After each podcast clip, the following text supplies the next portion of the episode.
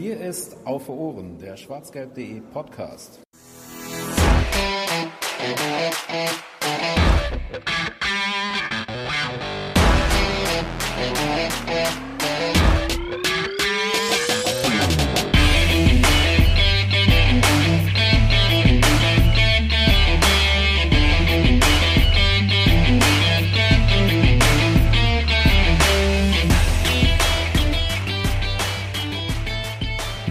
Reden nicht über das Pokal aus bei Werder Bremen, weil das auch einfach das gleiche ist wie letztes Jahr und das wollen wir einfach nicht. Reus ist verletzt, der BVB ist raus und damit reicht es, was wir dazu gesagt haben.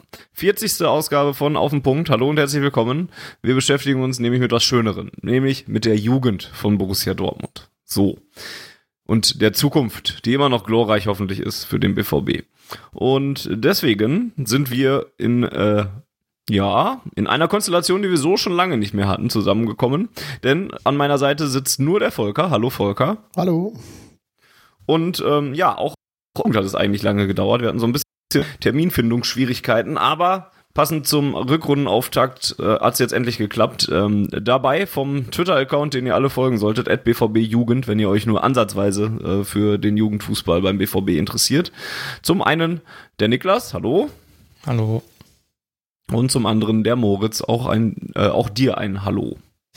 hallo, hallo, liebe Zuhörer.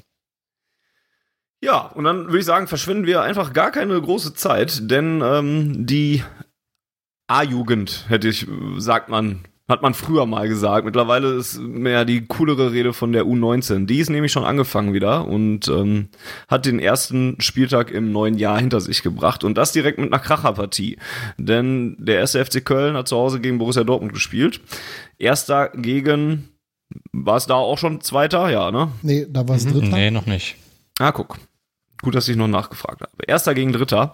Aber der BVB hat 2 zu 0 in Köln gewonnen. Durch zwei Tore von Yusuf Mukoko. Wer hätte das geahnt? Und ist jetzt punktgleich mit äh, dem ersten FC Köln auf Platz 1. Also der BVB ist auf Platz 2. Punktgleich mit dem ersten FC Köln, die auf Platz 1 stehen. Und punktgleich mit Fortuna Düsseldorf, die auch mit 33 Punkten auf Platz 3 stehen. Und äh, ihr wart dabei bei diesem Spitzenspiel. Was ähm, könnt ihr denn davon berichten? Ähm, also ich würde sagen, dass das, oder die beiden Spiele ja mittlerweile gegen Köln wahrscheinlich so ein bisschen sinnbildlich auch sind für die verschiedenen äh, ja, Entwicklungsstände, die die U19 dann in dieser Saison durchlaufen hat, weil das äh, erste Spiel ähm, ja verloren ging, relativ äh, ja deutlich zumindest vom Spielverlauf her und man eigentlich recht chancenlos war, ähm, man defensiv überhaupt nicht gut aussah, nach vorne ähm, ja überhaupt keine Durchschlagskraft äh, entwickeln konnte und dementsprechend verdient verloren hat. Und ähm, das sah dann jetzt eben anders aus im Rückspiel. Da hat man so ein bisschen die neue Qualität auch gesehen. Also man hat zwar dem Gegner ähm, ja doch deutlich Spielanteile überlassen, stand aber defensiv vor allem dann in der ähm, letzten Konsequenz in der Strafraumverteidigung deutlich besser. Ähm, hat nicht so wahnsinnig viele ganz große Chancen zugelassen und wenn, dann war Unbehauen da, der eine starke Partie gemacht hat mal wieder. Und ähm, ja, nach vorne, dann hat man einfach über ein paar gute Balleroberungen im Mittelfeld starkes Umschaltspiel gezeigt, über starken Ansgar Knauf, äh, über Mokoko natürlich, über Bakir ähm, und war dann relativ konsequent vorm Tor und dann somit das Spiel gewonnen. Und ähm, ja, das wie gesagt für mich so ein bisschen die neue Qualität, die man da vielleicht in der U19 jetzt so seit, äh, ja, seit Ende der Hinrunde ähm, beobachten kann, was man auch in der Youth League äh, schon sehen konnte, in den beiden Partien gegen Barcelona zum Beispiel. Ähm, ja, von daher würde ich sagen, ist man da momentan auf einem ganz guten Weg und ähm, das hat sich dann eben jetzt auch im Ergebnis niedergeschlagen.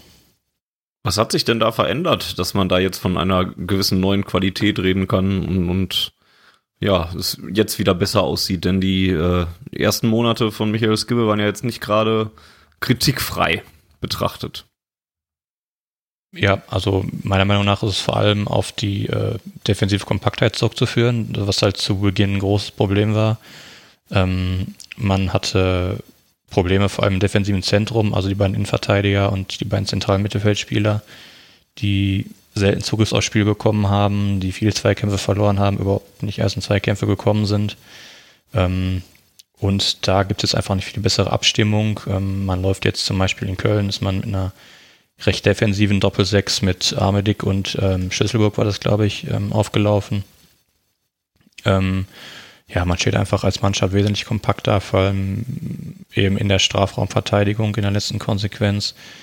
Ähm, ja, man hat eine, man hat gute Balleroberung im Mittelfeld, man ist viel aggressiver in den Zweikämpfen und kann dann darüber eben auch die, die Qualität in der Offensive ausspielen. Man hat Spieler mit, mit viel Tempo, ähm, man hat Spieler mit, mit Torgefahr und ähm, da scheint man jetzt einen ganz guten Weg gefunden zu haben, ähm, ja, da die, die Qualitäten eben ins Spiel einzubringen. Und ähm, ja. Mit defensiver Stärke, also auf in die Erfolgsspur, weil man vorne eh genug Qualität hat. Das ist ein interessantes Konzept, oder Volker? Das Auf jeden Fall. äh, Vielleicht sollte äh, Lucien Favre mal bei Michael Skibbe nachfragen, wie er das angestellt hat mit dieser defensiven Stabilität. Da kann sich die Profis ja noch ein, das ein oder andere Scheibchen von abschneiden. Die Statistik gibt das auf jeden Fall auch her. Wenn man sich mal da jetzt die Spitzenmannschaften anguckt, ähm, dann sieht man, dass der BVB mit 48 geschossenen Toren ähm, deutlich vorne rangiert. Ähm, zehn Tore vor Köln, die die zweitmeisten Tore in der Liga geschossen haben. Äh, bevor die Frage danach kommt, Yusufa Mukoko hat 23 davon geschossen, also fast die Hälfte. Ähm, und macht also einfach da weiter, wo er aufgehört hat. Aber bei den Gegentoren ist der BVB ander, also auch genau gegenseitig schlecht, denn da haben sie schon 23 Gegentreffer kassiert, während die anderen Top-Teams da oben äh, 9, 14 und 13 Gegentore haben und selbst die Blauen auch erst auf Platz 6 neun Tore nur kassiert haben. Da ist man mit Platz mit 23 Gegentreffern schon eher in der unteren Hälfte der Gegentortabelle, wenn man da eine ausrechnen würde. Aber die rangieren dann eher aus der ersten Hälfte der Hinrunde. Ähm, ja, ich gucke mir gerade nochmal die Ergebnisse an. Also wenn man jetzt mal die letzten vier Spiele, da hat man gegen Aachen, Bochum, Wuppertal jeweils ein Tor kassiert, gegen Köln dann eben keins. Ähm, ja, also Gut, das sind jetzt dann immer noch drei Gegentore aus vier Spielen, aber es ist eben nicht nur die Anzahl an Gegentoren, woran ich das jetzt festmachen würde, sondern es ist einfach ähm, allgemein die, ja, die defensive Kompaktheit, die man so insgesamt äh, wiederherstellt und dass man eben schon alleine nicht mehr diese große Anzahl an Torchancen zulässt, was dann ja auch die Wahrscheinlichkeit einfach erhöht, dass man Spiele gewinnt und dass man dann vielleicht auch nicht immer äh, drei, vier Tore schießen muss, um ein Spiel zu gewinnen, dann reichen dann auch mal nochmal zwei aus. Ähm, ja. Wenn ich das, wenn ich das Ich- richtig sehe, hat man erst zweimal in dieser Saison zu Null gespielt in der, in der Liga, nämlich beides Mal in Köln, einmal gegen den ersten FC Köln jetzt letztes Wochenende und am fünften Spieltag gegen Viktoria Köln. Ansonsten haben wir mindestens immer ein Tor kassiert. Meistens waren es zwei, im Derby waren es dann noch mehr. Ähm, aber da hüllen wir jetzt den Mantel des Schweigens drüber. Ich müsste an der Stelle, würde ich auch ganz gerne mal ein bisschen dazwischen gerätschen, ehrlich gesagt. Ähm, weil ich zum einen das Spiel gegen Köln ein bisschen anders gesehen habe. Also ich bin schon der Meinung, dass das ähm, im Endeffekt leicht schmeichelhaft war, weil aufgrund der Spielanteile der FC schon in meiner Meinung überlegen war und durchaus auch in der zweiten Halbzeit genug ähm, Abschlüsse gehabt hätte, um durchaus auch das ein oder andere Tor zu schießen. Und ähm, würde auch behaupten, wenn man sich zum Beispiel die Vorbereitungsspiele anguckt, die Ergebnisse, da hat Dortmund unter anderem Mitte Januar gegen Hoffenheim ähm, 2 zu 5 verloren. Also ich glaube, wenn du gegen Hoffenheim 2 zu 5 verlierst, die in der A-Jugend-Bundesliga auch eine richtig gute Rolle spielen im Süden, kann man nicht davon sprechen, dass äh, die Defensive großartig stabilisiert wäre. Also dann verlierst du nicht 2 zu 5. Und ähm, außerdem ist es so, beim FC muss man auch dazu sagen, dass die Mannschaft, die da jetzt gespielt hat am Sonntag, nicht unbedingt die Mannschaft ist, die in der Hinrunde sich diesen ersten Platz verdient hat, weil ähm, die Offensive da ein bisschen auseinandergebrochen ist. Der beste Torschütze der Kölner ist ähm, nach Bielefeld gewechselt und hat da einen Profivertrag unterschrieben. Und ein anderer sehr wichtiger Spieler, Jan Thielmann, spielt inzwischen in der Bundesliga oben. Das heißt, die Offensive des FC ist da auch tatsächlich nicht die gleiche gewesen wie in der Hinrunde. Und ich glaube, das sind schon zwei ähm, zwei Gründe, warum das ähm, noch für Dortmund ausgegangen ist, aber gerade vor dem Hintergrund des Testspiels gegen Hoffenheim würde ich in diese Loblieder ehrlich gesagt nicht einstimmen wollen. Ja, gut, ich weiß nicht, ob man das Testspiel so hochhängen muss, weil es erstens war es ein Vorbereitungsspiel und zweitens weiß ich jetzt nicht, welche Mannschaft da für den BVB auf dem Platz stand. Ich würde jetzt aber mal Die sagen, erste. dass, ähm, dass da, es waren noch aber auch, glaube ich, ein paar bei der U23 noch mit im Trainingslager dabei. Also die nicht Jungs, genau, die da, da Mukoko hat gespielt, ähm, die Doppelsechs hat gespielt, Schlüsselburg Amelik, die du gerade erwähnt hast, Knauf hat gespielt, ähm, Verdäubel gut nicht hinbehauen, aber ähm, also da haben schon trotzdem, äh, hat im Prinzip zu 80 Prozent die erste Elf gespielt. Und bei Hoffenheim auch. Also ich finde schon, dass das ähm, dann das Ganze nochmal ein bisschen anderen Licht erscheinen lässt. Müsst ihr ja nicht genauso sehen, aber ich würde sagen, die Defensive sehe ich jetzt nicht grundsätzlich doll stabilisiert, vor allem auch, weil der FC, wie gesagt, ja auch genug Situationen hatte, äh, wo sie gefährlich äh, auf die Abwehr draufgelaufen sind und das, obwohl sie eben in der Offensive eine ganz neue Besetzung hatten und sicher nicht eingespielt waren. Also wenn man jetzt den Artikel der Ruhrnachrichten zu dem Testspiel liest, ich guck mal, von wem der kommt, Klaus-Peter Ludewig, stand zur Halbzeit, glaube ich, 2-0 und dann steht hier, na, äh, kurz nach dem Wechsel erhöht der BVB-Torjäger Mukoko sogar auf 2-0, danach gerieten die Borussen durch die vielen Umstellungen immer mehr unter Druck, kassierten noch fünf Gegentore, was aber unter den besonderen Umständen in dem Ausmaß nicht sein sollte. Zitat Ende. Ja, Also scheint ja da bietet viele Interpretationen. Wahrscheinlich ist es dann ist es dann beides, ja. Zum einen äh, die, die taktischen Umstellungen oder personellen Umstellungen und dann als die, die da gespielt haben, ist haben sie dann wahrscheinlich auch nicht so gut gemacht, dass man da irgendwie äh, ja stolz drauf sein könnte. Mir fällt kein Ja, anderes gut, man, man wird sehen. Also gibt ja dann Ja, jetzt schon am eben. Samstag gegen, gegen Gladbach äh, das nächste Topspiel. Ähm, da wird man da sicherlich dann schon den nächsten guten Anhaltspunkt haben, wo in welche Richtung dann die Entwicklung geht. Korrekt, Samstag um 11 Uhr, falls ihr noch nichts vorhabt, dann äh, guckt euch doch einfach mal die U19 gegen Borussia Mönchengladbach an. Das ist dann das Spiel des zweiten gegen den vierten, die einen Punkt trennen. Ähm, vielleicht ist eure, eure kleine Diskussion und, und diese unterschiedliche Sichtweise aber auch ein ganz guter Anknüpfungspunkt, um euch so ein bisschen zu fragen, was ihr noch erwartet von der U19 dann in dieser Saison. Wir haben jetzt gerade schon gesagt, dass das ähm, sehr eng alles beieinander ist und auch wenn da jetzt äh, in der Hinrunde oder in, in der ersten Saisonhälfte ähm, viele Punkte ja auch liegen gelassen wurden. Der BVB hat immerhin schon mal vier Niederlagen kassiert. Ähm, so ist man ja immer noch vorne da dabei. Was erwartet ihr euch denn jetzt äh, für diese äh, ja, zweite Hälfte der Saison, sage ich mal? Also ich würde sagen, dass ich der festen Überzeugung bin, dass Borussia Dortmund am Ende der Saison unter den ersten beiden ähm, Plätzen in der Bundesliga West stehen wird und damit äh, in die Playoffs einziehen wird. Äh, was zum einen damit zusammenhängt, dass ich davon ausgehe, dass diese Schwächen, die man in der Hinrunde hatte, wo man eben auch mal gegen Duisburg, glaube ich, war es verloren hat zum Beispiel, also sich auch mal ein paar Aussetzer geleistet hat, ein paar Patzer, dass man das stabilisieren wird. Und zum anderen glaube ich, dass ähm, die Konkurrenz nicht in der Lage sein wird, auf dem Level zu punkten, wie sie es in der Hinrunde getan haben. Also vor allem Köln und Düsseldorf haben, ähm, gerade die Düsseldorfer haben in der Hinrunde ein bisschen überperformt, glaube ich. Und ich sehe nicht, dass sie äh, nochmal so eine derart starke Runde spielen. Bei Köln, wie gesagt, ist die Mannschaft gerade im vorderen Mannschaftsteil ein bisschen auseinandergebrochen. Ich glaube auch, dass sie es sehr schwer haben werden, nochmal ähnlich viele Punkte zu holen. Und da sehe ich dann in der Kombination dieser beiden Argumente schon Borussia Dortmund in einer sehr guten Ausgangslage, ähm, die Runde auf den ersten beiden, auf einem der ersten beiden Plätze zu beenden. Was dann in den Playoffs passiert, lässt sich immer schwer absehen, würde ich überhaupt noch nicht beantworten wollen. Hängt sicherlich davon ab, wie die Form dann zu dem Zeitpunkt wäre und auch was für Gegner ähm, aus den anderen Staffeln dann dazukommen würden.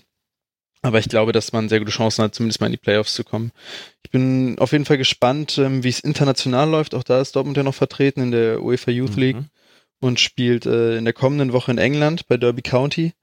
Ähm, eine Zwischenrunde, weil man sich ja es nicht geschafft hat, sich direkt für ähm, die nächste K.O. und ich glaube, das Achtelfinale wäre das dann zu qualifizieren in der Gruppe und deswegen gibt man gibt's jetzt eine Zwischenrunde und da spielt man äh, bei Derby County.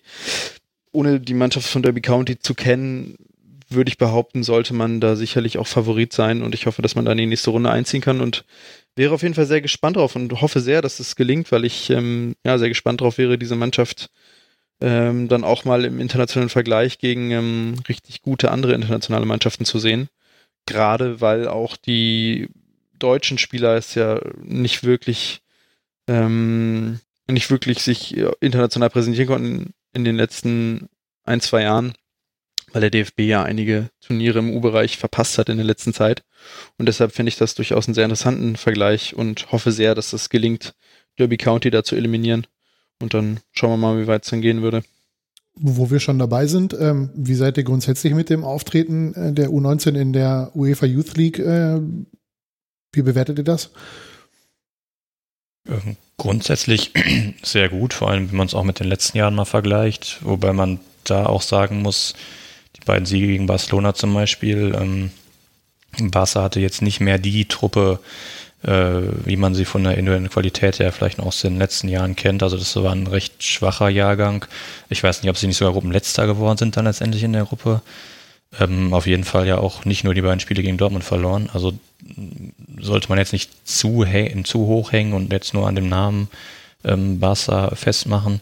Aber trotzdem waren die beiden Spiele gegen Barcelona äh, fast durchweg gut, bis vielleicht auf so ein, zwei äh, Phasen von ein paar Minuten mal, auch das Auswärtsspiel vor allem. Ähm, zu Hause hat man äh, Inter Mailand äh, verdient geschlagen, ähm, äh, Prag äh, sehr hoch geschlagen. Ähm, also ich glaube, grundsätzlich kann man da äh, mit den Auftritten recht zufrieden sein. Ja, Barcelona ist letzter gewonnen, die haben ein Spiel gewonnen. Ja. Äh, und Inter hat genau wie Dortmund gleiche Punkt sein, nur das bessere Torverhältnis, wenn ich das richtig sehe. Gut, dann können wir vielleicht abschließend zu U19 noch kurz einen Blick auf einen Spieler werfen, der jetzt nicht mehr richtig bei der U19 ist, weil er aufgestiegen ist. Denn äh, auch wenn wir schon mal viel über Giovanni Reina gesprochen haben, ähm, war es bisher eher äh, ja häufig Name-Dopping, weil wir ihn nicht richtig haben spielen sehen, weil er halt diese kuriose Situation mit seinem Pass hatte und so weiter. Ja, und jetzt hat er in der Hinrunde zunächst erst für die äh, U19 sehr oft gespielt, bringt es da auf elf Einsätze, in denen er schon vier Tore gemacht hat und sieben vorbereitet hat. Und dann mit einem starken Trainingslager wurde er dann ja offiziell ähm, auch befördert und macht jetzt in der Bundesliga respektive im DFB-Pokal auf sich äh, aufmerksam. Ähm, ist das ein Sprung, den ihr ihm so jetzt vielleicht vorm Winter schon zu, zugetraut hättet, dass er es jetzt so äh, leicht und, und so gut schafft, da ähm, bei den Profis mitzumischen? Ja, definitiv. Also von meiner Seite aus auf jeden Fall. Ich weiß nicht, wie Moritz das sieht, aber ich kann das naja, nur mit einem klaren Ja beantworten. ja, also ich hätte es in die Richtung beantwortet, dass ich ähm, Giovanni Rena auf jeden Fall auch das ähm, wäre aber vielleicht aufgrund der Konkurrenzsituation nicht davon ausgegangen, dass er so früh beim BVB schon zu Einsätzen kommen kann. Hängt, glaube ich, dann auch so ein bisschen damit zusammen, dass Brun Larsens ähm, Geschichte beim BVB sich dann so ein bisschen dem Ende zugeneigt hat, ähm, dass er dann die Chance hatte, diese Rolle so ein bisschen einzunehmen. Ähm, ich glaube, wenn Brun Larsen, wenn das mit Brun Larsen ein bisschen anders gelaufen wäre, hätte er es auch schwieriger gehabt, sich so schnell schon Einsatzminuten zu verdienen. Aber so wie es gelaufen ist, ähm, das ist, glaube ich, für alle eine gute Lösung. Zumal sich Marco Reus ja jetzt auch noch verletzt hat. Das ähm, gibt jetzt ja auch ihm wieder die Chance, so ein bisschen ähm, ja noch weiter daran zu rücken. Ne? Also man würde sich jetzt erstmal fragen, ob wahrscheinlich erstmal Torgan Hazard der Reus ersetzen könnte oder mit anderem, wenn man auf Mario Götze nochmal zurückgreifen möchte, vielleicht auch den. Ähm, aber ansonsten ist das ja auch schon eine Möglichkeit, einfach Giovanni Reiner da jetzt reinzuschmeißen. Ja klar, es braucht immer auch so ein bisschen, ähm, ja, so ein Türöffner vielleicht oder dass man so zur richtigen Zeit am richtigen Ort ist, wie das dann vielleicht jetzt mit Brun Larsen sich die Chance ergeben hat und jetzt auch mit Reus, aber ähm, grundsätzlich vom Talent her ähm, mache ich mir da äh, bei ihm keine, keine Gedanken und äh, hätte ihm auch schon durchaus im Vorfeld zugetraut, dass er ab dem Winter eine größere Rolle im Profikader spielt. Jetzt habe ich eben im äh, Vorfeld festgestellt, ähm, dass der Gute auch nur noch einen Vertrag bis 2021 hat. Ähm, wobei mir im Vorgespräch auch schon ein bisschen gesagt habe, dass es wahrscheinlich auch mit dieser generellen Sache von Jugendspielern zu tun hat und dass man ihm wahrscheinlich gar nicht viel länger diesen Vertrag hätte geben können. Ähm, ich weiß jetzt nicht mehr, wer es war. Einer von euch sprach auch davon, dass es da wohl denkbar sei, dass es dann so eine Abmachung gibt, dass sich der Vertrag automatisch verlängert. Könnt ihr da vielleicht noch was zu sagen? Ähm, ja, ist jetzt einfach, also von mir hm, ist jetzt nicht so, dass ich das weiß, aber einfach eine Vermutung, weil das auch bei anderen Spielern schon der Fall war. Ähm, ich glaube, offiziell schriftlich fixieren, weiß ich nicht, ob man das darf, wobei es ja auch immer so die Frage ist, ob man es nicht dann trotzdem irgendwie macht. ähm, aber im Zweifel wird es mindest, zumindest eine mündliche äh, Vereinbarung äh, geben, dass man da sich dann schon, ja, ich sag mal, über eine Art Anschlussvertrag irgendwie äh, geeinigt hat. So würde ich das, das ist jetzt meine Einschätzung. Ja, wollen wir es hoffen, dass der BVB da zumindest auf einer äh, guten Seite ist. Ähm, ja, und ansonsten wird sich da sicherlich auch was machen lassen. Ich glaube jetzt nicht, dass Giovanni Reina direkt flüchten möchte, wenn er sich jetzt hier gerade mal rangeschnuppert hat. Gut, dann würde ich sagen, kommen wir zur U17, ähm, die noch nicht richtig gestartet ist. Die fangen erst am 16.02. an und äh, spielen im Moment noch viele Länderspiele und zum Beispiel auch ein Algarve Cup teilweise. Ähm, aber worüber wir reden können, ist eine Verpflichtung, die relativ neu ähm, jetzt offiziell bekannt gegeben wurde. Denn Julian Pauli kommt zum BVB.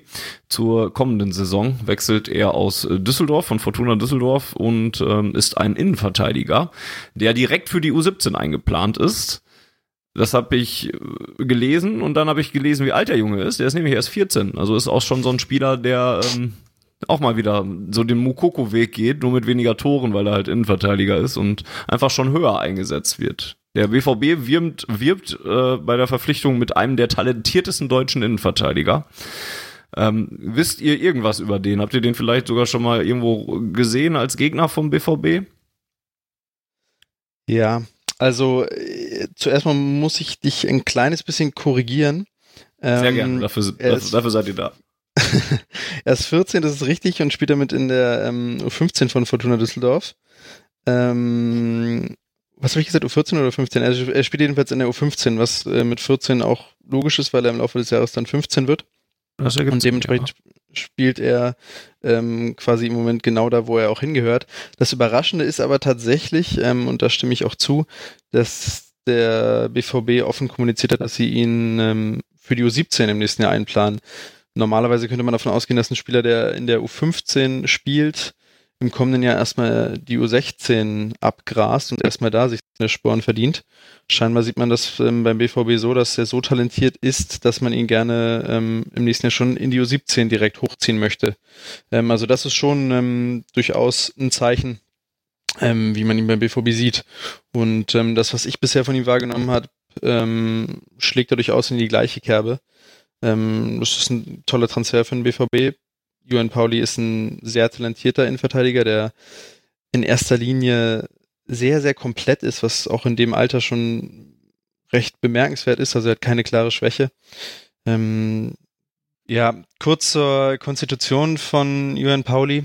Der Mann ist knapp über 1,80, der Junge besser gesagt mit 14 Jahren, das ist ja schon recht beachtlich. Ich glaube, der wird, äh, wenn er ausgewachsen ist, dann dementsprechend irgendwo zwischen 1,85 und 1,90 ins Ziel gehen, was ja für einen Innenverteidiger eigentlich schon eine sehr ideale Größe ist. Dennoch ist er relativ schnell, also hat eine wirklich ordentliche Grundgeschwindigkeit ähm, und ist aber vor allem ein wahnsinnig intelligenter Spieler. Also er verteidigt ähm, mit einer guten Antizipation und ist dadurch in der Lage, Situationen schon wirklich früh zu lösen durch gute Positionierung. Ähm, und auch wenn es dann ins direkte 1 gegen 1 geht, ist er sehr clever darin, den richtigen Moment zu erkennen, um zuzugreifen und den Zweikampf zu gewinnen. Also zeichnet sich dadurch eine große Intelligenz im Defensivspiel aus und kann natürlich auch ähm, ein Spiel richtig gut aufbauen. Also kurzum, er ist sehr komplett, wie ich hier eingangs schon gesagt habe, und ähm, das hat ihn zu einem wirklich spannenden Talent gemacht. Und wie man aus Düsseldorf hört, war Borussia Dortmund da auch bei weitem nicht der einzige Verein, der sich interessiert hat. Es gab auch internationale Mitbewerber wohl, und ähm, da kann sich, glaube ich, der BVB sehr glücklich schätzen, den Jungen ähm, demnächst in Dortmund begrüßen zu dürfen. Und ähm, gleichzeitig denke ich natürlich auch, dass es aber auch ein Transfer ist, den du als Borussia Dortmund auch irgendwie versuchen musst einzutüten. Also wenn du natürlich irgendwie auch im, Westen diese Position haben möchtest, ähm, auch im, im Jugendbereich eine Vorreiterposition einzunehmen, dann ist das einer dieser Spieler, die du für dich gewinnen musst und schauen musst, dass der eben dann nicht am Ende bei Schalke landet oder bei Gladbach oder bei Köln oder eben in Leverkusen. Ähm, und ähm, von daher irgendwo auch ähm, bei dem Talent, das er hat, ein, ein bisschen Pflichttransfer, würde ich sogar sagen. Ähm, aber hat ja gut geklappt, also von daher ist alles gut. Tut mir ein kleines bisschen leid für Düsseldorf, muss ich sagen, weil die es einfach sehr, sehr schwer haben, in ihrer Nische die Talente, die sie rausbringen, auch zu behalten ähm, und vor der Konkurrenz zu beschützen, sage ich mal. Aber so ist es nun mal. Also ähm, jedenfalls kann sich der BVB sehr glücklich schätzen und das ist ein guter Junge.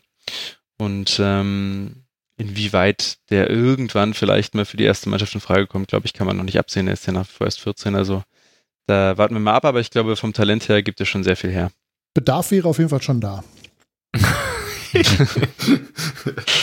ja, äh, das wäre eine super Überleitung eigentlich, äh, um ein anderes Thema noch anzusprechen. Aber jetzt wollte ich kurz nochmal die U17 abschließen. Die steht, ähm, ich habe ja gerade gesagt, die spielen erst in zwei Wochen oder ja, anderthalb Wochen ähm, erst weiter. Die stehen auf Platz zwei, zwei Punkte hinter dem ersten FC Köln, drei Punkte vor Borussia Mönchengladbach und dann ist schon eine größere Lücke zu Bayer Leverkusen auf Rang 4. Da sind es schon zehn Punkte. Ähm, wie war denn da die Hinrunde zu bewerten? Die liest sich so von den Zahlen ein bisschen besser, auch mit drei Unentschieden und nur einer Niederlage, 56 zu 18 Toren.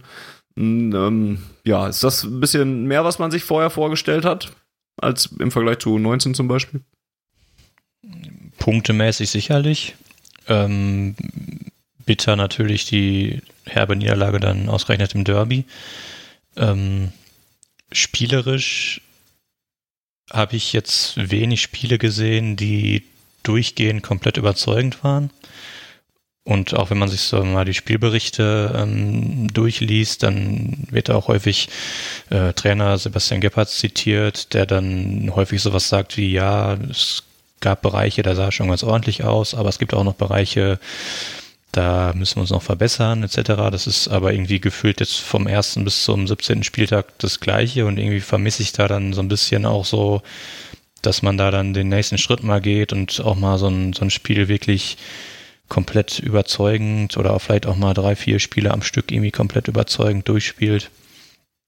So ist es in erst, was heißt in erster Linie, aber auch einfach viel über individuelle Qualität, ähm, die dann da ausreicht und gar nicht mal so, ja, so eine mannschaftliche Dominanz wirklich über, ja, 80 Minuten sind es ja nur 17 noch und man wirklich über mehrere Spiele hinweg und so. Ähm, also, ja, vom, vom Ergebnis her von den Ergebnissen, von den Punkten her sicherlich, ähm, kann man sicherlich zufrieden sein, denke ich. Man äh, ist ja aktuell auch auf einem Platz, der dann letzten Endes zur Teilnahme an den Playoffs ähm, berechtigen würde, was ja immer so das Ziel ist, was man da ausgibt, ähm, was die spielerischen Leistungen angeht. Ja, sieht wie gesagt der Trainer genauso. Ähm, ist sicherlich noch Luft nach oben und da bin ich mal gespannt, wie das dann jetzt äh, in der Rückrunde, beziehungsweise die Rückrunde hat ja sogar schon begonnen, aber dann im, im Jahr 2020 ähm, dann weitergeht. Da gibt es als erstes am nächsten Wochenende äh, noch ein Testspiel gegen Holstein Kiel und dann geht es am 16.02. los ähm, gegen den VfL Bochum im kleinen Derby am Sonntag, den 16.02. um 11 Uhr. Auch in Dortmund kann man also auch mal ruhig in Bracke vorbeischauen und sich das angucken. Ja, jetzt hatte ich eben schon kurz gesagt, einen anderen Themenaspekt, den wir ansprechen könnten oder wollten, wäre ähm, die sich ein wenig in der Diskussion befind, befindende Änderung der Altersgrenze in der Bundesliga auf 16 Jahre. Im Moment muss man 17 sein, um in der Bundesliga spielen zu dürfen. Und mhm. ähm, aber auch nicht richtig, ne? Nuri Schein war ja auch 16. Ja, nicht ganz. Du musst irgendwie ja. eine gewisse Altersgrenze erreichen in diesem Jahr oder in dieser Bundesliga-Saison ähm, dann kannst du auch rein theoretisch mit 16 Jahren, 12, 11 Monaten und 350 Tagen irgendwie kicken. Ja. Ja, Schein hat das gemacht und ich glaube, Bissek vom, vom FC, der hat auch mit äh, 16 Jahren schon Bundesliga gespielt. Da gibt es dann irgendwie nochmal so ein, zwei spezielle Parameter, die da erfüllt sein müssen, erfüllt sein können und dann ist das auch schon mit 16 Jahren möglich, aber äh, nicht in der Regel, glaube ich. Und jetzt will man dann dahin, dass man das dann demnächst ähm, mit 16, also sobald man 16 ist, dass man dann spielen darf. Ja. Wäre das, was in der Diskussion wäre. Wie ist denn da ähm, eure Meinung zu? Ist das, man kann natürlich sagen, das ist zu jung. Man kann sagen, wenn die alt genug sind, oder, oder nee, wenn die gut genug sind, dann ist das Alter egal. ähm, ja, als BVB-Fan möge man vielleicht sagen, je schneller Mukoko in der Bundesliga spielen darf, umso besser. Wie ist da eure Meinung zu? Ähm, also es ist, ja, es ist wie so, wie so vieles, wenn man jetzt über, über Jugendfußball spricht, das ist halt immer so zwei, zwei Seiten so. Und natürlich spielt da immer so ein bisschen, äh, ja, klingt es vielleicht ein bisschen ein bisschen überhöht, aber so, so Sachen wie Moral etc. Äh, eine Rolle, auch wenn man so mal sich die Beratergeschäfte da anguckt und die Wechsel mit was für ein Tricks da gearbeitet wird bei 14-, 15-Jährigen etc. Ähm, aber auf der anderen Seite, es ist halt das Geschäft und man muss sich dann halt, wenn man dieses, wenn man in diesem Spiel mitspielen will und wenn man in diesem Spiel erfolgreich sein will, dann äh, muss man da eben Strategien entwickeln, ähm, ja, sich da durchzusetzen. Und äh, gerade Borussia Dortmund mit dem Anspruch, den man schon im Jugendfußball hat, von denen ja jetzt auch maßgeblich, glaube ich, dieser, dieser Vorschlag kommt, die den, glaube ich, eingebracht haben, hauptsächlich. Ähm, gerade wenn man diese Ansprüche hat, dann muss man natürlich versuchen, dass man da äh, ganz vorne mit dabei ist. Und ähm, pauschal kann man jetzt, glaube ich, nicht sagen, ähm, es ist gut oder schlecht für 16-Jährige schon Bundesliga zu spielen. Ich glaube, es gibt Spieler, die sind mit 16 Jahren sowohl körperlich als auch vom Kopf her schon bereit dafür und es gibt Spieler, die sind das wahrscheinlich mit 25 noch nicht. Ähm, und von daher glaube ich auch, dass das eine Regel sein wird, die jetzt nicht in der breiten Masse greift, sondern die wirklich wahrscheinlich nur für absolute Top-Talente gilt, wie jetzt zum Beispiel Mokoko oder wie es ein Shahin damals war ähm, die wirklich nur für diese Spieler greift. Und ich glaube nicht, dass wir da dann jetzt pro Saison äh, vier, fünf, 16-Jährige in der Bundesligamannschaft auflaufen sehen. Ähm, und dann kann es vielleicht auch ähm, ganz gut sein aus sportlicher Sicht, auch wenn man dann wieder im Hinblick Verband, DFB, Nationalmannschaft etc. mal guckt, ähm, dass diese Spieler eben dann in der Spitze einfach noch besser gefördert und auch gefordert werden und dass der Entwicklung dann vielleicht ähm, gut tut, als dann jetzt noch eins, zwei Jahre ähm, in der U19 kicken zu müssen, wo sie wahrscheinlich äh, bisschen unterfordert sind und ähm, ja, sich nicht mehr so an den Gegnern abarbeiten können, wie das der Entwicklung eventuell gut tut. Ähm, von daher immer so ein bisschen ein zweischneidiges Schwert, aber ähm, ich sehe da durchaus auch positive Seiten, die diese Regelung mit sich bringen könnte. Volker, wenn ich das richtig im Kopf habe, warst du nicht so unbedingt überzeugt davon, oder? Doch, ich, also ich, ich sehe eigentlich kein, keine wirklichen Gründe, die dagegen äh, sprechen sollten, das nicht zu tun. Ähm, andere Länder haben das schon. Äh, Spanien zum Beispiel, ähm, Ansu Fati, wir kennen ihn alle. Er hat uns in das Champions League Achtelfinale geschossen mit seinem Tor gegen äh, Inter Mailand. Da war er schon 17, aber als er zu Saisonbeginn bei Barcelona angefangen hat, war er noch 16. Guter Mann. Ähm, ist halt, wie Niklas schon gesagt hat, es, es kommt natürlich A, viel auf die Qualität des Spielers an. Also da wird nur das, das Beste vom Besten in dem Jahrgang äh, vielleicht überhaupt äh, annähernd in diese Sphären kommen, vielleicht wo darüber nachgedacht wird, ob er mit 16 schon in der Bundesliga spielen kann.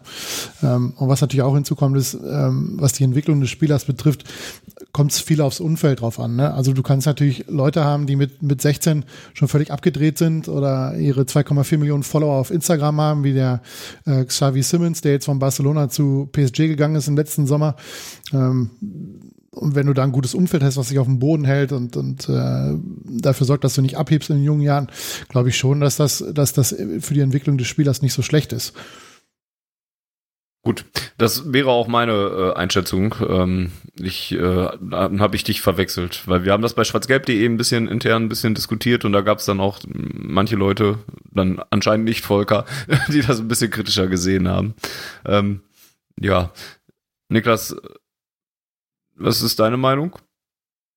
Ich habe meine Meinung hm, gerade gesagt. Moritz, äh, Moritz. Moritz hat seine Meinung noch nicht gesagt. Zu viele ähm, Leute. ich schmeiß gerade alles durcheinander. Volker, ihr, ich also habe äh, mich dazu nicht so richtig geäußert bisher, weil ich eigentlich mich relativ gut wiedergefunden habe in dem, was bisher gesagt wurde.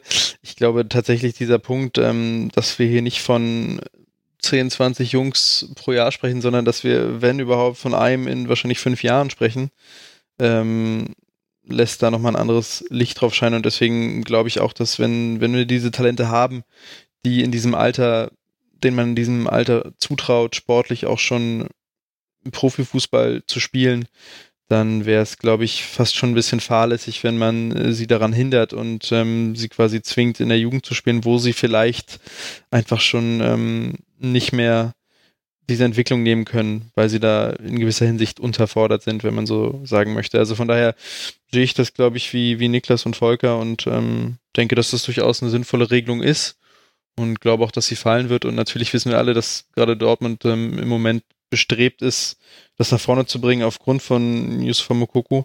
Ich weiß allerdings nicht, ob das damit zusammenhängt, dass sie ihn wirklich im nächsten Jahr schon einsetzen wollen oder ob sie einfach so ein bisschen vielleicht ihm auch signalisieren wollen, ähm, dass sie bestrebt sind, ihm eine Perspektive aufzuzeigen. Also ich bin mir gar nicht sicher, inwiefern sie wirklich mit dem Gedanken spielen, ihn demnächst äh, schon mal auflaufen zu lassen oder was da wirklich dahinter steckt. Ist halt immer eine Option, ne? Also falls Haaland auf Holz geklopft äh, sich irgendwann mal verletzen sollte oder mal eine Pause braucht, dann hast du zumindest die Möglichkeit, ihn einzusetzen. Und ja, aktuell hast du sie ja nicht, ne? Und wenn du dann, ich weiß nicht, wen ja, du sonst nehmen könntest. wieder nur einen Stürmer im Kader haben. Ja, ja dann, äh, dann hast du zumindest die Option. Und du siehst es ja auch in anderen Sportarten, da gibt es diese Regelung ja auch. Also wenn du dir Tennis anguckst, Damen-Tennis, äh, die Coco Golf, die äh, da jetzt in Wimbledon als auch bei den Australian Open da relativ gut äh, gespielt hat, die ist 15. Ähm, dann hast du diverse Olympiasiegerinnen, äh, die relativ jung sind. Ähm, also viele große äh, internationale Sportstars haben, haben mit 15 schon im Profibereich gespielt. Serena Williams, Venus Williams und so weiter und so fort. Und ähm, ich glaube, dass das, äh, wenn du, wenn du ein gutes Umfeld hast, hilft dir das. Und wenn du kein gutes Umfeld hast, dann ist es völlig scheißegal, wie alt du bist. Ob du dann mit 16 abdrehst oder mit 18 abdrehst oder den Dembele machst mit 21. Wenn dein Umfeld kacke ist, dann hilft dir das alles nichts. Schön gesagt. Vielleicht kann ich das Thema mit einem Zitat von Otto Rehagel beschließen, bei dem ich mich stark anschließen würde. Und zwar hat er eins gesagt, es gibt keine jungen und alten Spieler, nur gute oder schlechte. und äh, dem stimme ich eigentlich sehr zu. Ja.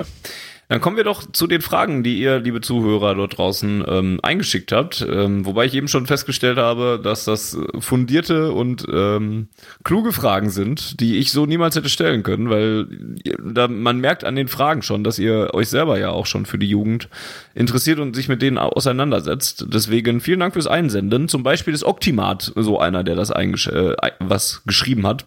Der fragt nämlich genau nach äh, Yusufa Mokoko und fragt euch, wann ihr mit ihm in der ersten Mannschaft rechnet und wie weit er denn wirklich sei. Ich würde das dann vielleicht noch ein bisschen mit ergänzen, ähm, ob man sich das, ja, kann man sich das, wenn man den in der U19 kicken sieht, kann man sich das schon vorstellen, dass der bei der, bei der, bei den Profis halt wirklich mitmischt? Ähm, ja. Also ich, äh, ich finde, dass das, das klingt jetzt hart, auch wenn man sich so seine Statistiken mal anschaut und so, und es ist, klingt auch härter, als er nicht gemeint hat, aber ich finde, dass er aktuell seine schwächste Saison spielt, seit er beim BVB ist. Ähm, sicherlich gibt es da auch gute Gründe für. Also es ist sein erstes Jahr in der U19 und ähm, es lief dann auch gerade in den ersten Monaten in der gesamten Mannschaft nicht so gut und gerade im Offensivspiel ähm, gab es wenig Kombinationsfußball, äh, wenig einstudierte Laufwege, es gab viele lange, hohe Bälle und die sind dann bei allen Qualitäten, die Mukoko hat. Also jetzt so Kopfballduelle gewinnen und Bälle festmachen, da ist er jetzt dann doch nicht so der Typ für. Vielleicht, wenn da mal Bälle hinter die Kette kamen, die er mit seiner Geschwindigkeit laufen kann, ist noch was anderes, aber jetzt so da die hohen Bälle behaupten, äh, gegen 1,90 Innenverteidiger, das gehört dann doch noch nicht zu seinen Stärken. Und ich habe jetzt die Tor, seine Torstatistik nicht hier irgendwie vor mir, aber so rein vom Gefühl her glaube ich, dass, also er hat zwar wieder sehr viele Tore geschossen, aber ich glaube, die verteilen sich, ich will jetzt nicht sagen auf wenige Spiele, aber es gibt Spiele, da schießt er drei, vier und dann gab es auch, glaube ich, Spiele, da hat er zwei, dreimal nicht ähm, getroffen ähm, und dann auch nicht so wahnsinnig viel am Spiel partizipiert. Also er hatte in dieser Saison, so ist mein Eindruck, doch einige Spiele, da war jetzt nicht ein Totalausfall, aber ähm, das kannte man so aus der U17 nicht, wo er wirklich sehr wenig am Spiel teilgenommen hat und ja, wenig bis keine Torabschlüsse hatte.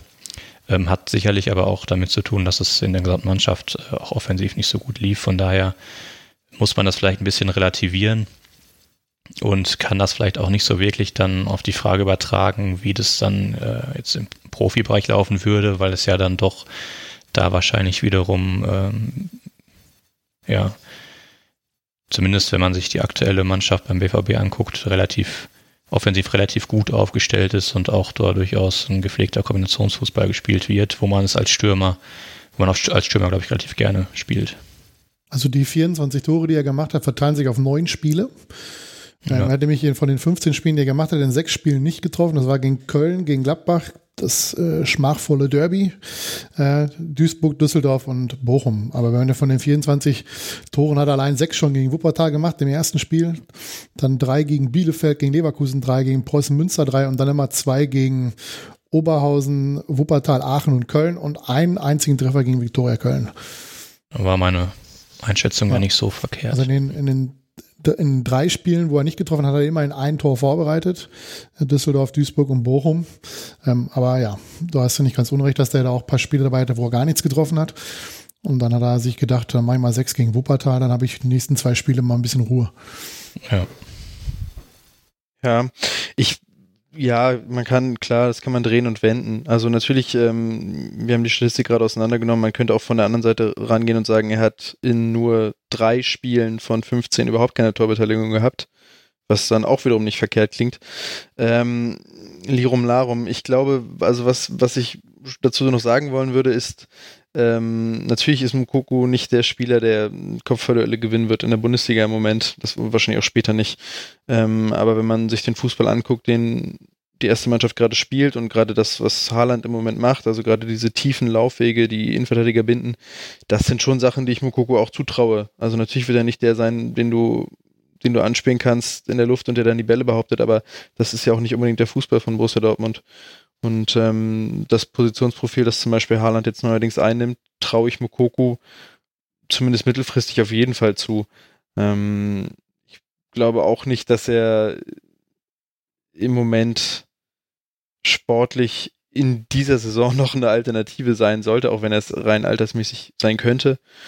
Aber ich glaube schon, dass er in der nächsten Saison sportlich bereit wäre, Minuten beim BVB zu sammeln. Also in meinen Augen glaube ich, sportlich könnte er das in absehbarer Zeit ähm, sein, weil er eben mit seiner, mit seinen Fähigkeiten körperlich durchaus in der Lage ist, ähm, die Dinge zu tun, die ein Mittelstürmer im System Borussia Dortmund tun muss.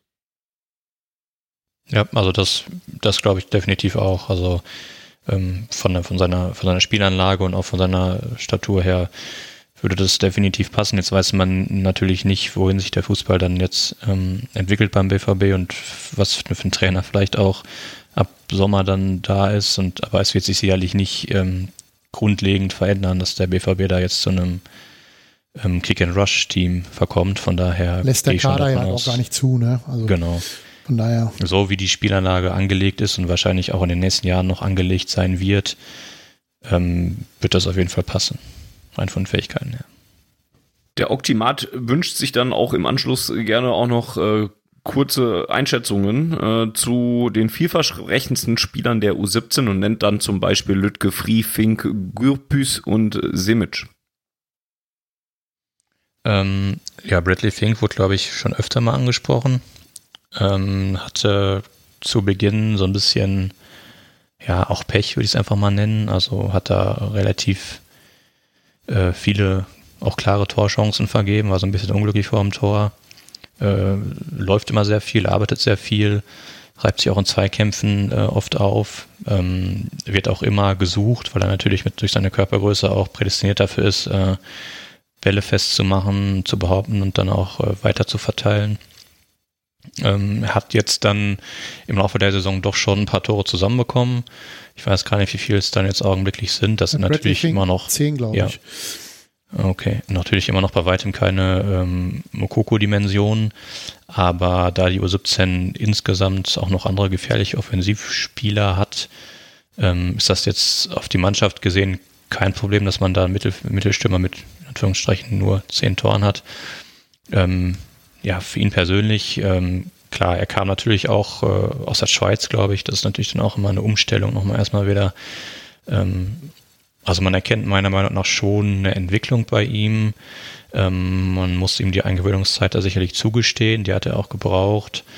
Ähm, ja, aber ich glaube, so langsam aber sicher kommt er da besser zurecht, die Torquote steigt und äh, ja, bin mal gespannt, wie das in der Rückrunde aussieht, aber ähm, da bin ich grundsätzlich guter Dinge. Wie es dann weitergeht, äh, U19 und vielleicht noch darüber hinaus. Ähm, muss man dann gucken, wie die, wie die Anpassung und die Entwicklung so weiterläuft. Ähm, aufgrund seiner Physis ähm, dürfte er natürlich da wenig Probleme haben. Äh, sehr großer Spieler, der trotzdem eine sehr gute, über eine sehr gute Geschwindigkeit verfügt. ähm, technisch äh, sicherlich noch äh, im einen oder anderen Bereich ein bisschen Verbesserungspotenzial aufweist. Ähm, ja, aber dafür spielt er nur 17 beim BVB. Da ist ja dann auch angedacht, dass man da noch ein paar Sachen lernt, auch lernen muss. Und äh, von daher soweit, ja, alles gut und ähm, muss man dann gucken, wie es dann jetzt in der Rückrunde weitergeht bei ihm. So, Gut, andere Spieler. Ach so, ja, stimmt. Äh, da wurde noch äh, Finn, äh, Lütke Fried zum Beispiel genannt. Ja, ich würde jetzt ähm, auf die gar nicht mehr so sehr eingehen, weil wir auf die zum Teil auch schon mal eingegangen sind. Ich würde auf einen anderen Spieler eingehen, zu dem auch eine Frage gestellt wurde, nämlich Vasco Walz, der im Sommer aus Karlsruhe gekommen ist ähm, und nominell vom Alter her auch eigentlich noch U16-Spieler wäre, aber auch schon in der U17 spielt. Also den hat man quasi auch schon ähm, hoch befördert. Ähm, und zwar würde ich auf den ganz gerne eingehen, weil das ein Spieler ist, den ich sehr, sehr gerne sehe. Ähm, Gerade weil er noch ein sehr junger Spieler ist, finde ich sehr beachtlich, wie er es macht. Ähm, der ist ein sehr klassischer Sechser, ein Spieler, der ähm, eigentlich jeden Zweikampf sucht und äh, wenn die gegnerische Mannschaft versucht, irgendwie sich ähm, ins Angriffsdrittel zu spielen, dann wird das in der Regel nicht geschehen, ohne wenigstens mal irgendwie an was Gewalts äh, vorbeizukommen. Also er ist einfach, kann ganz viel Fläche abdecken, sucht extrem viele Zweikämpfe. Ein herausragender Name für so einen Spieler dann. Also Vasco Walz, was klingt mehr nach Schrank, der im Weg steht, als das? Ja, das ist ja und lustigerweise, also Schrank ist tatsächlich, der ist relativ, hat einen, äh, wie nennt man das, einen stabilen Knochenbau, ist tatsächlich aber relativ klein. Also er ist gar nicht der so kompakt, dieser, dieser ja ja, ist sehr kompakt. Der ist gar nicht so dieses irgendwie, weiß ich nicht, Nemanja Matic-mäßig 1,95 groß, sondern eher ein quasi vielleicht, ja, so, so ein Kanté von der Erscheinung her. Also eher ein kleiner Spieler, der sehr kompakt ist, auch eine gute Grundständigkeit hat und dann einfach wirklich jeden Zweikampf sucht und äh, auch wirklich viele davon gewinnt. Und ähm, für mich ein ganz spannendes Profil, weil du solche Spiele natürlich immer brauchst, gerade solche Spieler, die einfach die Zweikämpfe suchen. Also wie sehr haben wir damals alle Money Bender geliebt dafür, dass er einfach jeden Zweikampf gesucht hat. Und selbst wenn du nicht jeden davon gewinnst, ist es für den Gegner erstmal schwer, an dir vorbeizukommen, weil du äh, weißt, diesen Spieler musst du auf jeden Fall überspielen und der gibt den anderen Kollegen in der Defensive Zeit, sich zu ordnen, weil dieser Zweikampf immer geführt werden muss. Also ähm, ganz spannender Spieler und gerade vor dem Hintergrund, dass er eigentlich U16 noch spielen könnte und jetzt schon in der U17 vorkommt und dementsprechend auch nächstes Jahr nochmal U17 spielen wird. Ähm, ein Spieler, auf den ich unbedingt ähm, nochmal hinweisen wollte. Ähm, so viel dazu. die Frage ging dann noch weiter, ähm, inwiefern es eine spezielle Förderung zu spätgeborenen Spielern gibt. Thematik relativer Alterseffekt. Ähm, kann ich ehrlich gesagt wenig zu sagen. Ich, soweit ich weiß, gibt es da jetzt keine spezielle Förderung für die Spieler, die im Jahr spät geboren sind. Ähm, also ich glaube, da gibt es jetzt nicht so die Trainingsgruppe 2 mäßig, die sich dann nochmal treffen und nochmal ein paar Sonderübungen machen. Ähm, aber natürlich ist das eine von den Dingen, die du im Verein und im Scouting beachten musst, wo nochmal ein gesonderter Blick drauf gelegt werden muss auf die Spieler, die vielleicht spät geboren sind, ähm, aber vielleicht trotzdem Potenzial mitbringen. Also das ist natürlich auch eine besondere Qualität dann zu erkennen, wie gut ist ein Spieler im Jahrgangsvergleich dann auch trotzdem noch. Ähm, aber ich wüsste nicht, dass das im Training eine besondere Rolle spielt oder dass es da eine besondere, in dem Sinne Förderung gibt. Die Fragen kamen von Hidi09, auch äh, vielen Dank äh, da für. Ähm, dann wird zum Beispiel noch gefragt nach ja, jetzt weiß ich natürlich wieder nicht, äh, in, in Anbetracht der Ahnungslosigkeit, in der ich lebe, äh, nach der Perspektive von Taki und Knauf sowie Hetemi. Das sind aber U19-Spieler, ne? Äh, ja. Genau, wie wird, wie schätzt, dann wechseln wir mal in diese Richtung, ähm, wie, wie wird da die Perspektive denn eingeschätzt von den dreien? Äh, also Hetemi hat äh, relativ deutlich, würde ich sagen, momentan noch Probleme, was die Umstellung von U17 auf U19 angeht. Ähm, das äh, sieht man erstens darin, dass in seinen Einsatzzeiten, also er war absoluter Leistungsträger in der äh, U17 und ähm, kommt aber trotzdem jetzt in der U19 nicht, also ist definitiv kein Stammspieler. Ähm, gut, er ist nach wie vor Jungjahrgang, aber man sieht bei ihm auch, wenn er dann mal spielt, äh, glaube ich noch, dass er äh, ja körperlich doch noch einiges aufzuholen hat, ähm, dass ihm einfach so ein bisschen diese, dieses Selbstverständnis auch abgeht, was er in U17 hatte und diese Dominanz einfach, die er ausgestrahlt hat auch auf dem Platz. Ähm, da hoffe ich jetzt einfach mal, dass das eben nur mit der Umstellung zusammenhängt, weil das ein Spieler ist, den ich eigentlich sehr gerne sehe und dem ich auch relativ viel noch zutraue. Ähm, muss man mal gucken, wie es da jetzt weitergeht. Ähm, ja, Ansgar Knauf schätzt man intern recht hoch ein. Ähm, hat auch jetzt nochmal einen riesigen Sprung gemacht, auch physisch vor allem. Also äh, in der U17 ähm, hat man sich da wirklich gefragt, ähm, ja, wie der Junge denn äh, schon alleine den Schritt in die U19 verkraftet, geschweige denn, wie es denn mal in Richtung Profifußball aussah, weil er war wirklich äh, sehr klein, sehr schmächtig, ähm, aber hat wirklich äh, einen Riesensprung gemacht, körperlich und auch spielerisch nochmal. Also es jetzt wirklich, hat sich zum absoluten Leistungsträger in der U19 entwickelt. Ähm, ist Jungjahrgang auch noch. Ähm, und äh, ja, geht dann so weit, dass man, glaube ich, ich weiß nicht, ob es in Rohnachrichten stand oder ob ich es woanders gelesen hatte, dass man äh, ihm auch durchaus zutraut äh, oder ihm eventuell den Schritt dann auch nahelegt, ähm, ja, in kurz- bis mittelfristig mal im Profitraining zu testen, vielleicht auch mal ins Trainingslager dann mitzunehmen und mal zu gucken, wer sich da so schlägt. Ähm, weil es eben auch einfach ein Spielertyp ist, den man, den man immer gebrauchen kann. Also äh, schnell, sehr schnell, technisch sehr stark, ähm, auch torgefährlich äh, mittlerweile einigermaßen. Äh, also ein Spieler, der die offensive Außenbahn auf jeden Fall bekleiden kann und der je nachdem, äh, wie man es anstellt, vielleicht auch äh, mal so einen Schienenspieler in einer Fünferkette geben könnte. Ähm, wobei dann da sicherlich äh, defensivtaktisch noch einiges mhm. zu lehren wäre. Ähm, ja, also, also da wirklich eine sehr positive Entwicklung bei dem Spieler, würde ich sagen. Ähm, der dritte Spieler war Taki, Taki. richtig? Hm. Ähm, ja, ähm, äh, ja, das klingt nicht so Wie soll ich sagen?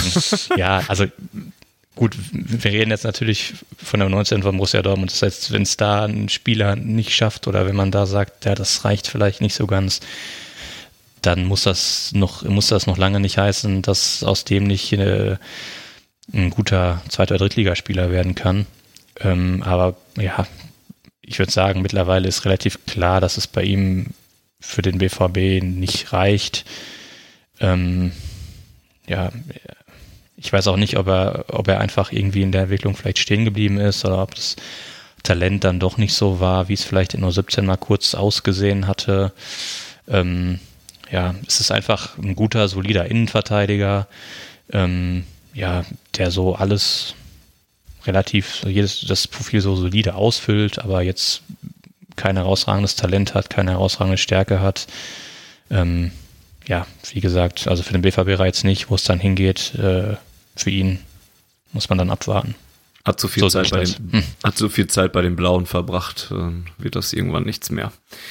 Ähm, ja, dann stellt sich die Frage nach dem Gesundheitszustand von Bafunta. Der, da fragt der äh, Balljunge 89 zum Beispiel, ob der wieder fit wird. Der hat aktuell einen Meniskusschaden. Der ist dann anscheinend nicht ganz so leicht einzuschätzen. Habt ihr da ja, einen wir haben, Also Niklas und ich haben tatsächlich in der Vorbereitung äh, uns gegenseitig auch gefragt, ob der jeweils andere irgendwas weiß von Bafunta. Tatsächlich ähm, wussten wir beide nichts wirklich Aktuelles. Also der Meniskusschaden, den er hat, der ist jetzt ja wirklich schon ganz schön lange her. Ich glaube, der ist jetzt inzwischen seit knapp anderthalb Jahren ähm, raus.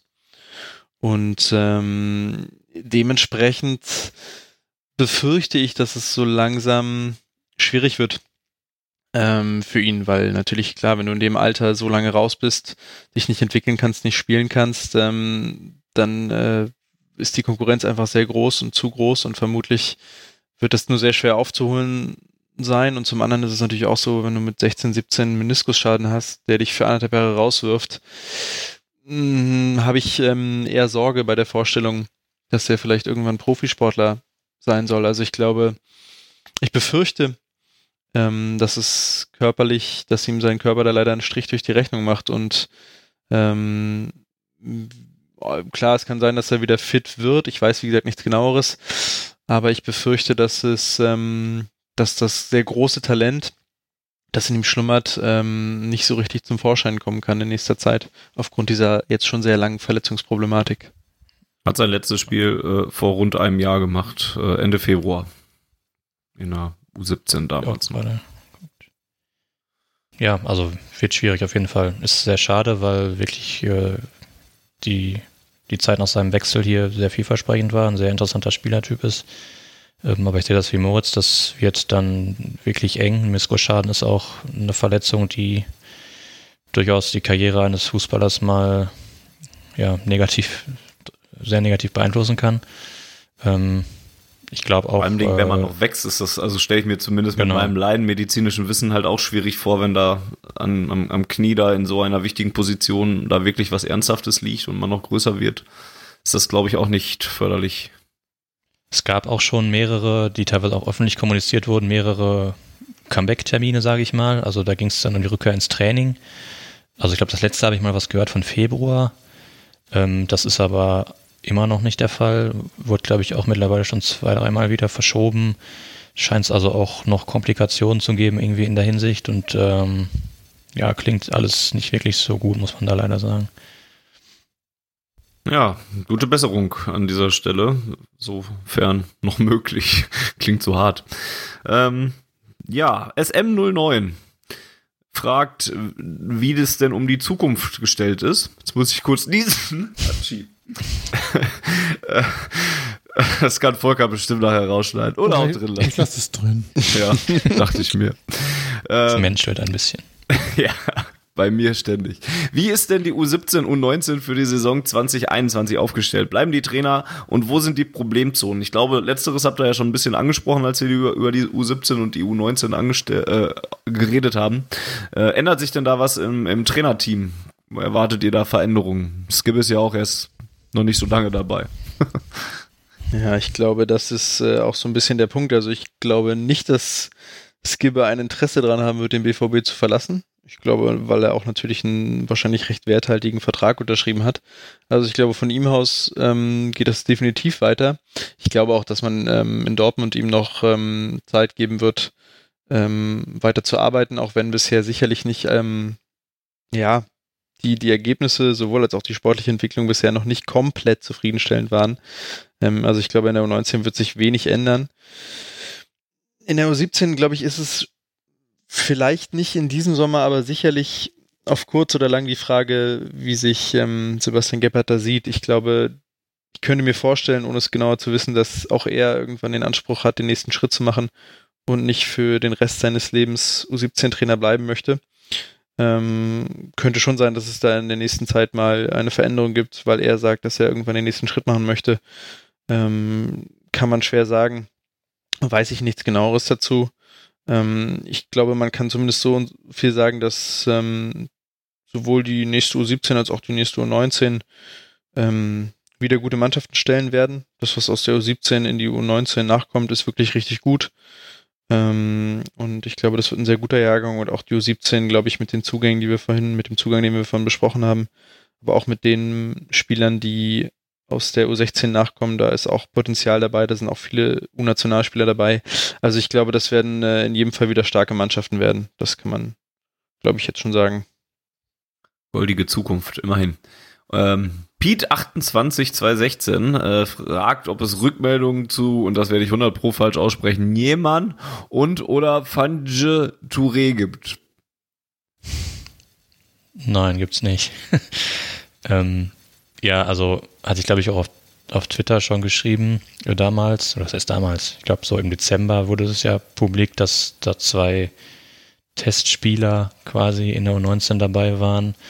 Ähm, ja, das sind immer so Geschichten, die muss man dann nicht überbewerten. Also das sind äh, häufig Spieler, die dann, ähm, ich glaube im Fall des US-Amerikaners war das so, dass die da Winterpause hatten und äh, er quasi ein bisschen auf Europatournee war und also die spielen dann auch nicht oder trainieren dann auch nicht nur beim BVB, sondern die klappern dann wirklich sechs, sieben Vereine äh, in Europa ab und gucken sich das alles mal so ein bisschen an und da werden dann vielleicht schon mal erste Kontakte geknüpft und ähm, ja, ähm, und im Falle des, ich glaube aus Mali kommt der Herr Touré, da dürfte es ungefähr das gleiche sein.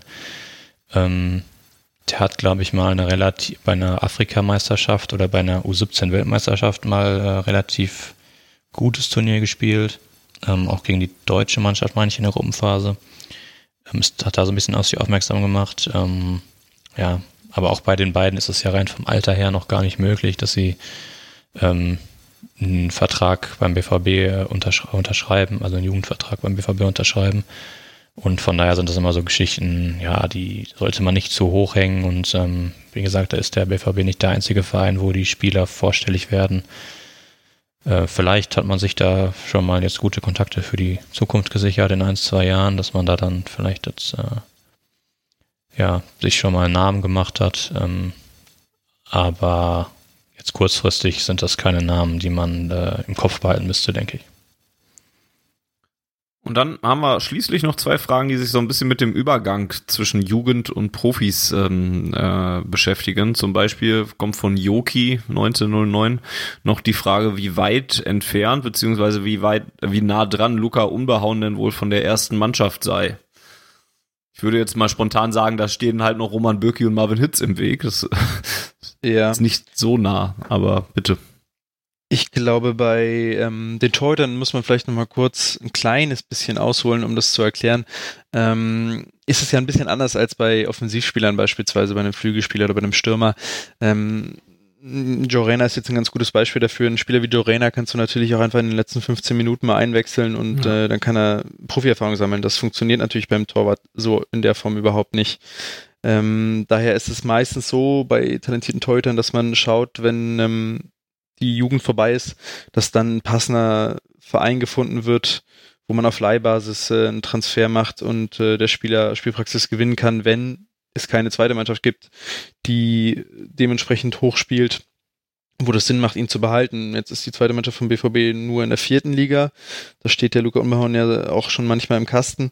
Ähm, Zwei Spiele gemacht bisher, genau. Ja, ähm, ist die Frage, inwiefern das Sinn macht. Ich glaube, da an der Stelle schaue ich schon ein kleines bisschen neidisch nach München, wo die zweite Mannschaft in der dritten Liga spielt und deswegen mhm. da schon in der Lage ist, zum Beispiel einem ähnlichen Talent wie dem bei München ist es Früchtel, ähm, da die, die Einsätze in der dritten Liga schon ähm, quasi zu gewähren. Das geht dem BVB damit ein bisschen ab. Ähm, also Freut sich Alexander Nübel in der kommenden Saison auch drauf. Ja, richtig. da haben alle richtig Bock auf die Konstellation, glaube ich. ähm, also ich denke, dass es in der Hinsicht für Luca Unbehorn darum gehen wird, äh, in nächster Zeit vielleicht über einen Leihverein sich ähm, richtig im Herrenfußball ähm, weiterzuentwickeln weil er natürlich, ähm, selbst wenn Marvin Hitz in ein, zwei Jahren gehen sollte, was bringt es einem Lücke Unbehauen dann auf der Bank zu sitzen? Da kannst du dich auch nicht weiterentwickeln. Das heißt, er muss auf jeden Fall spielen und deswegen glaube ich nicht, dass er in den nächsten ein, zwei, drei Jahren tatsächlich im Profikader von Borussia Dortmund viel vorkommen wird, weil es einfach strategisch noch keinen Sinn macht. Er wird irgendwann, wenn er sich entwickelt, sicherlich da ankommen und vielleicht irgendwann auch ähm, eine ernsthafte Konkurrenz zu Roman Bürki darstellen.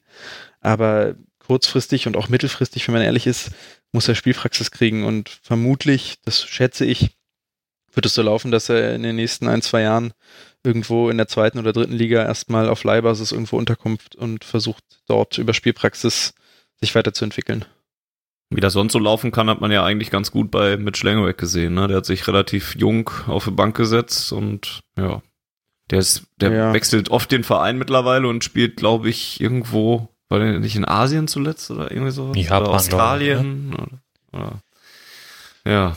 Ja, hm. vielleicht zu, äh, zu Unbehauen noch. Ähm, also ja, sehe ich äh, auf jeden Fall genauso wie Moritz. Ähm, was so die Entwicklung jetzt in der Saison angeht, ähm, hatte ich, und ich glaube, da habe ich mit Moritz auch schon mal privat drüber gesprochen, dort hatten wir beide so ein bisschen so kleinere Befürchtungen, was so die sportliche Entwicklung angeht, weil es doch so aussah, als wenn die zumindest in Stocken geraten wäre.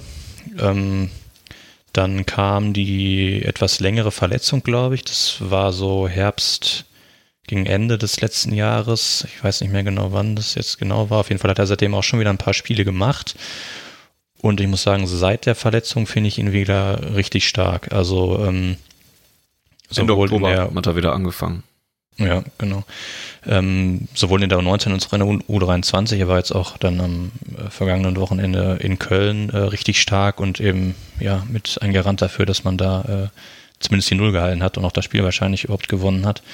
Ähm, hat ja sogar Sonntag U19 gespielt, Samstag U23 gespielt, auch recht ungewöhnlich. Ähm, und auch da einen Elfmeter gehalten, glaube ich. Ähm, und auch die beiden Spiele in U23 waren generell, glaube ich, ziemlich stark. Auch in der Youth League seine Auftritte fand ich sehr, sehr gut. Ähm, also da scheint sich so ein bisschen die Befürchtung äh, ja, erledigt zu haben, sage ich mal, dass es da eventuell ähm, ja in der Entwicklung äh, nicht mehr so ganz so vorangeht, wie man sich das äh, erhofft und auch erwartet hatte. Ähm, von daher würde ich sagen, ist da, was die sportliche Entwicklung angeht, soweit alles wieder im Lot und dann geht's halt dann wirklich darum, dass er Spielpraxis sammelt äh, und das dann eben, wie Moritz schon sagte, am wahrscheinlichsten ähm, über eine Laie stattfindet.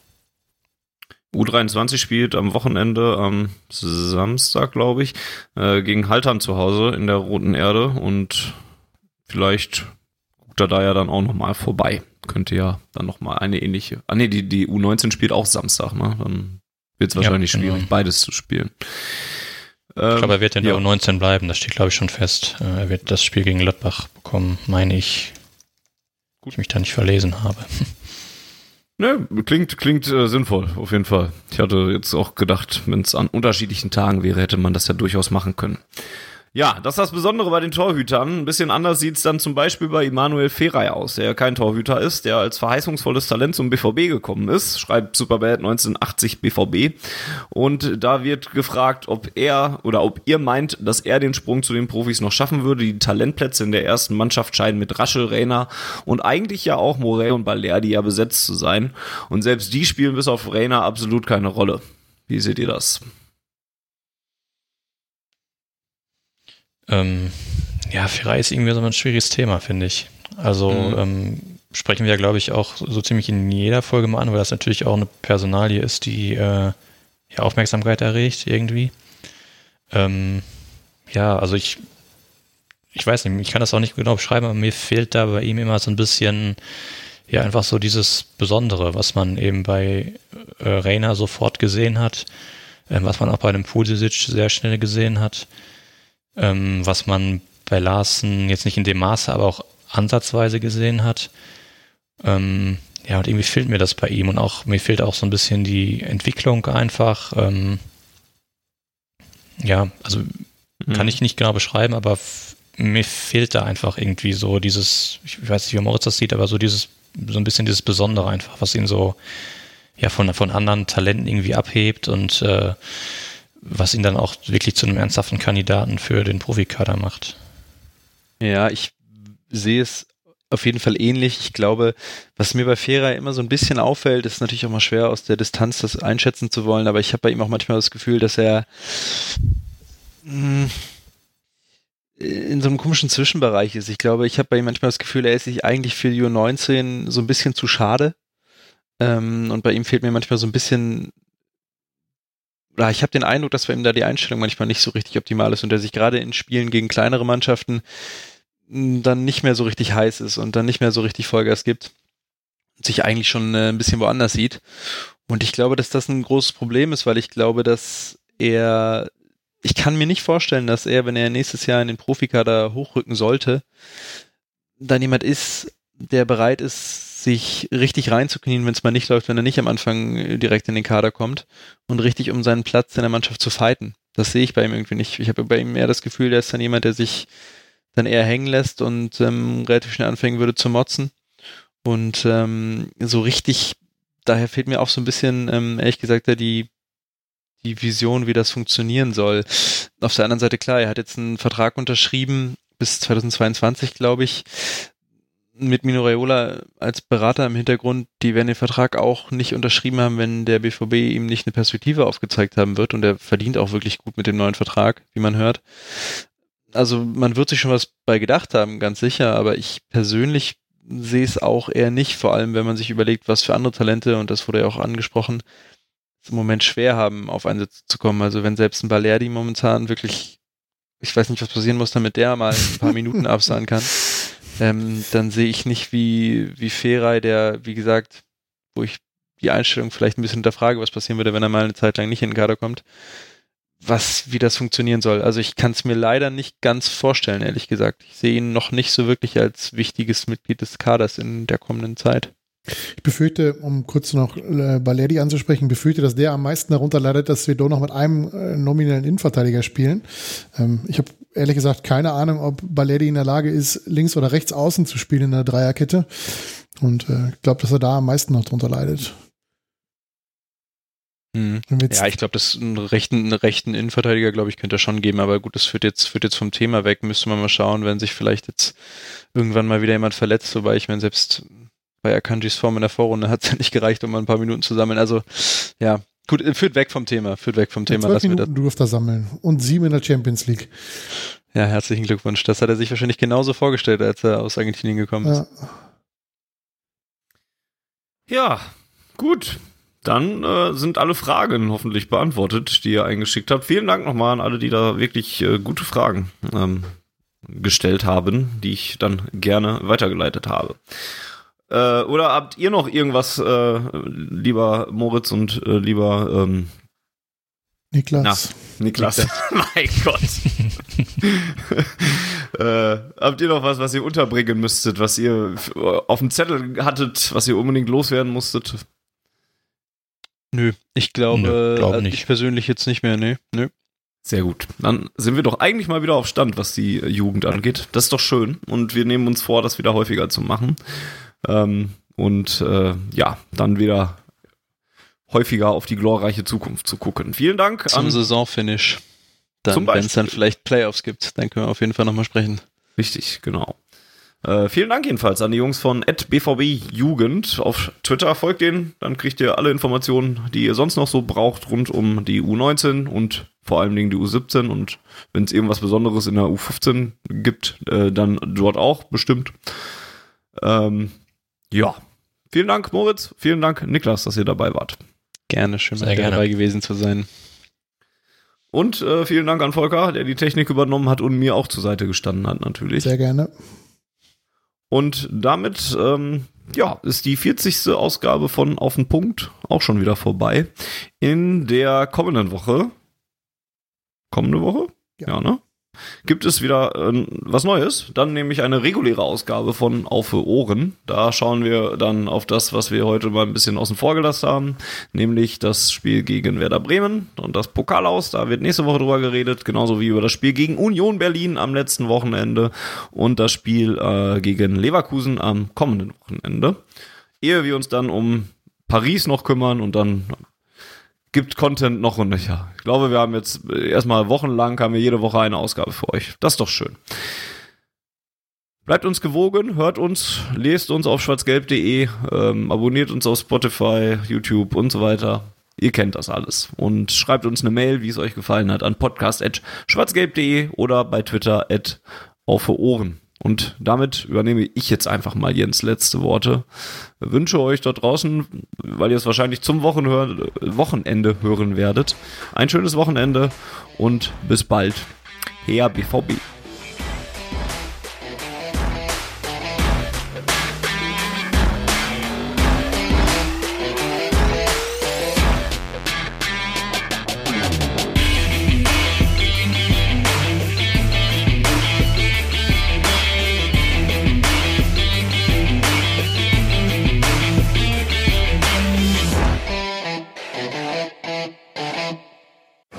Zuhörerzahl, wie immer präsentiert von schwarzgelb.de, dem Fanzine über Borussia Dortmund.